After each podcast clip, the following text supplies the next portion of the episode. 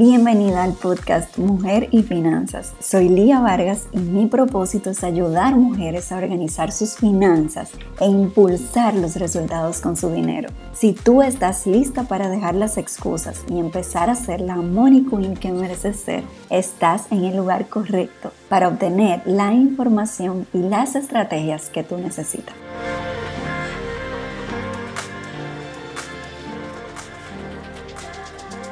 Ayer tuvimos el taller Finanzas Brillantes con un grupo genial y hubo una pregunta muy buena que hizo una de las participantes y fue, ¿qué hago con el dinero que me queda como saldo, como diferencia, después que yo planifico los ingresos del mes y los gastos en mi presupuesto?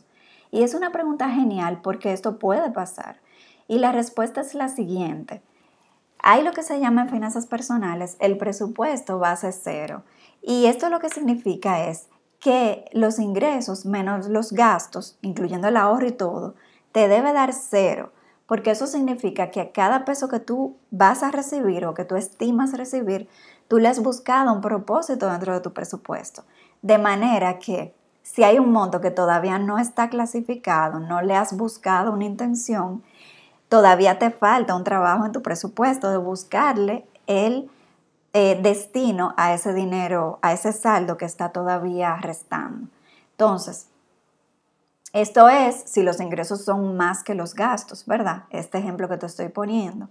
Si te quedan, por ejemplo, de diferencia, eh, dos mil pesos que todavía eh, están sobrando, entre comillas, eso significa que bien, tú lo vas a asignar a un ahorro que estás haciendo, abonar a, capital de un préstamo, que si estás saldando deudas, o algún gasto, ya sea necesidad o deseo que tú quieras incluir dentro de tu presupuesto.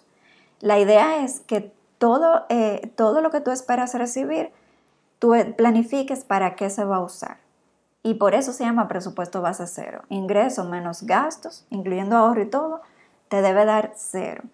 Ahora, si es al revés, te voy a responder ahora mismo. Si es al revés y tus gastos te están dando más que los ingresos, entonces ahí toca ajustar y ver de dónde puedes reducir el gasto. Porque eh, si es el presupuesto inmediato que tú vas a usar, tienes que buscar la manera de reducir gastos para que te cuadre y pueda eh, la diferencia dar cero. O sea, que ese dinero que tú vas a recibir te dé para todo lo que tú estás planificando. Y si es un presupuesto de un mes que todavía no viene próximamente, entonces tú sí puedes identificar estrategias, maneras de aumentar tus ingresos para poder hacer esos gastos que tú estás planificando. Pero eso sí, antes de iniciar ese mes, tú tienes que ver si efectivamente eso dio resultado y esperas recibir ese ingreso que tú estás proyectando que te va a dar para esos gastos. Espero que este episodio te sirva muchísimo. Eh, te voy a dejar el link del taller Finanzas Brillantes aquí debajo, donde hablamos de todo lo que tú necesitas saber para empezar a organizar tus finanzas, incluyendo el tema de cómo hacer el presupuesto. Y el, material de apoyo de ese taller es genial porque te incluye ahí todas las plantillas que tú necesitas para organizarte y demás. Así que si este tema te interesa y quieres seguir profundizando, puedes darle un vistazo allá. Y también te voy a dejar el link del Instagram para que estemos en contacto por ahí. Hasta la próxima.